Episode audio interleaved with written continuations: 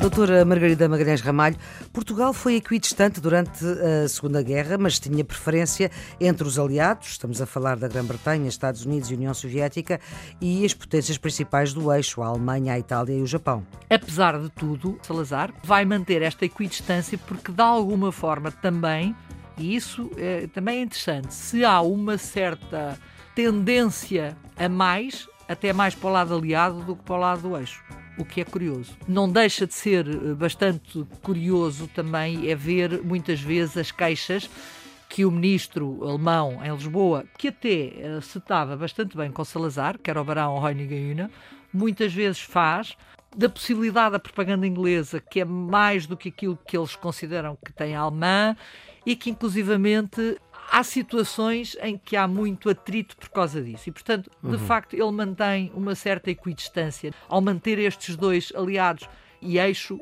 dentro de um lugar. É evidente que, tanto para o eixo como para os aliados, lhes interessava que Portugal fosse neutro uhum. sobretudo por causa da questão do wolframio. Ora viva, estamos com a historiadora Margarida Magalhães Ramalho, é licenciada em História da Arte pela Universidade Clássica de Lisboa, é investigadora do Instituto de História Contemporânea, comissariou e participou em várias exposições, eh, sobretudo sobre a história de Portugal do século passado, do século XX, tem uma vasta obra publicada, também é colaboradora regular da imprensa escrita e falada.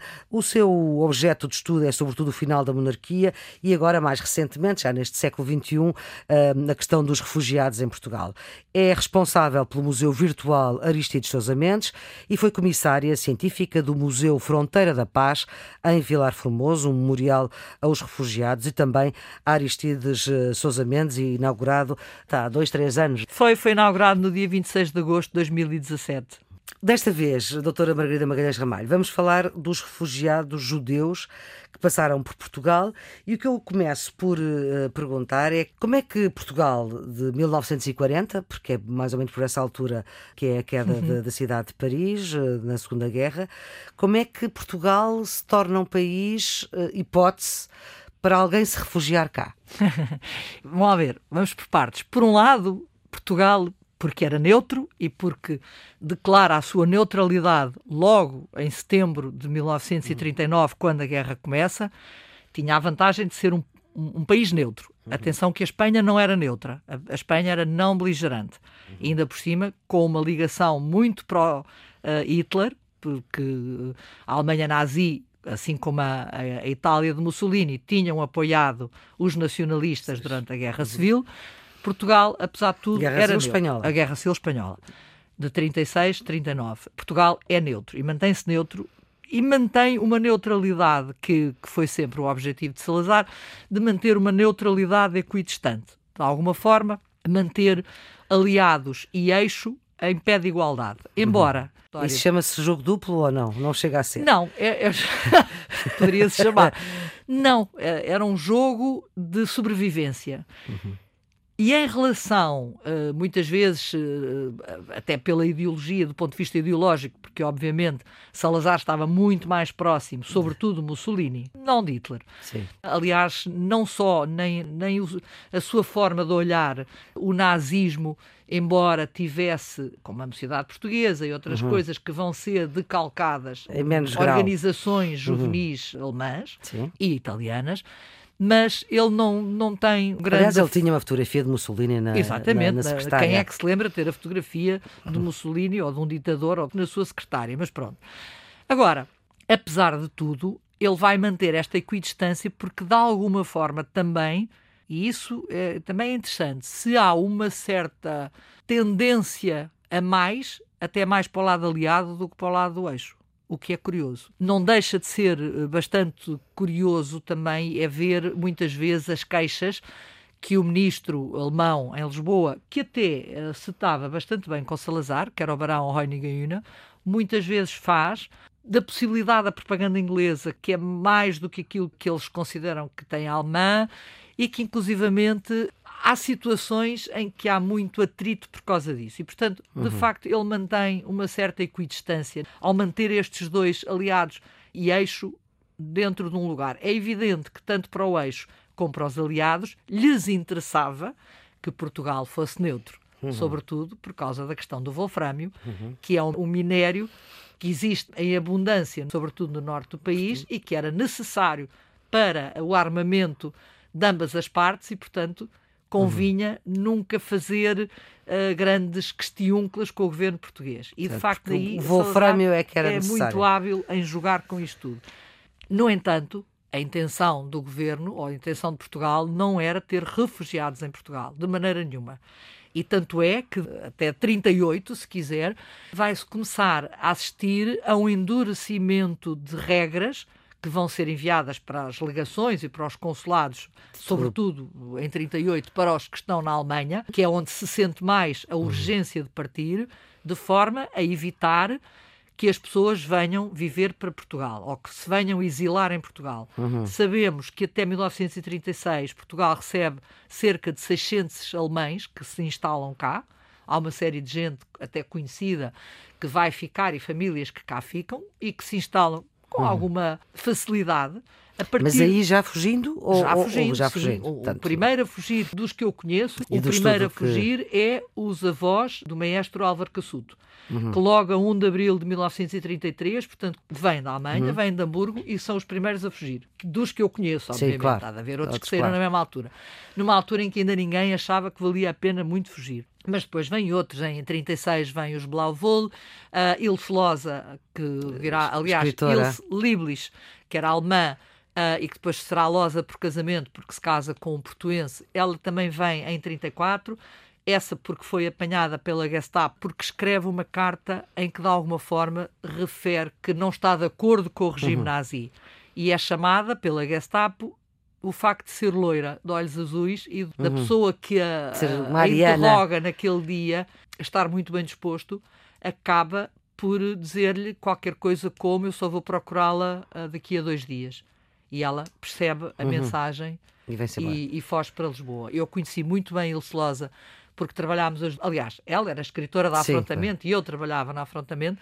Que é uma e, editora? Que é uma editora do Porto e, de facto, durante a Feira do Livro de Lisboa conversámos imensas vezes. Nessa altura, longe eu de sonhar que alguma vez iria pegar neste assunto. Neste assunto, Mas, sim. portanto, há gente que vem antes de 38, a partir de 38, de facto, é mesmo muito difícil.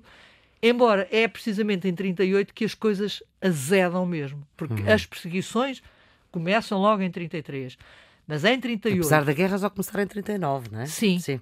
Mas a perseguição aos uhum. judeus vai Começa começar antes, claro. cada vez mais com as leis de Nuremberg em 35, uma coisa extraordinária que lhes tira a cidadania e que os declara como não humanos, que é uma espécie Sim. de raça subhumana, e toda uma série de outras leis completamente Racismo institucionalizado. Completamente. E e, de alguma forma, permitindo que estas pessoas fossem espoliadas, fossem agredidas, fossem uh, humilhadas por quem quer que seja, com o beneplácito da polícia, das milícias, enfim.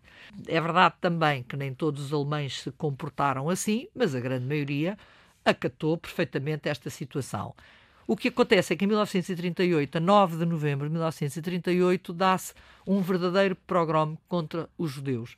É chamada Noite Cristal. Vem na sequência de um assassinato de um diplomata alemão em Paris por um judeu polaco que tinha, entretanto, sabido que os seus pais, que viviam na Alemanha, polacos de origem, mas que viviam na Alemanha, com milhares de outros polacos, tinham sido expulsos da Alemanha.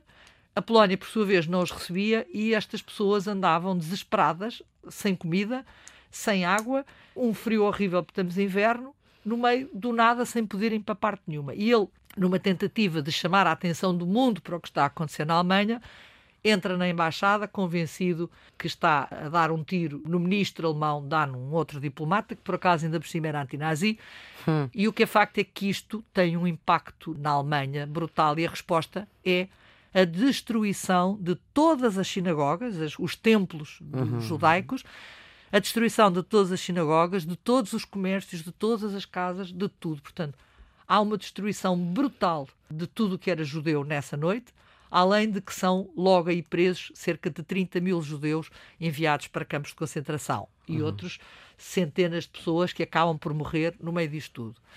É nesta altura que as pessoas percebem, os alemães e os austríacos, que entretanto tinham sido anexados, os uhum. judeus, que está na, mesmo na altura de fugir. Só que tinham perdido a cidadania, Entretanto, os seus passaportes tinham sido carimbados com um J, o que dizer, significava judeu? que os países que os fossem receber sabiam que eles não podiam voltar para trás e que, não tendo cidadania, não têm pátria, são considerados e nessa apátridas. apátridas, nesta circunstância, têm muito mais dificuldade de emigrar para um destino definitivo. Policial não estava disposto a recebê-los por variedíssimas razões.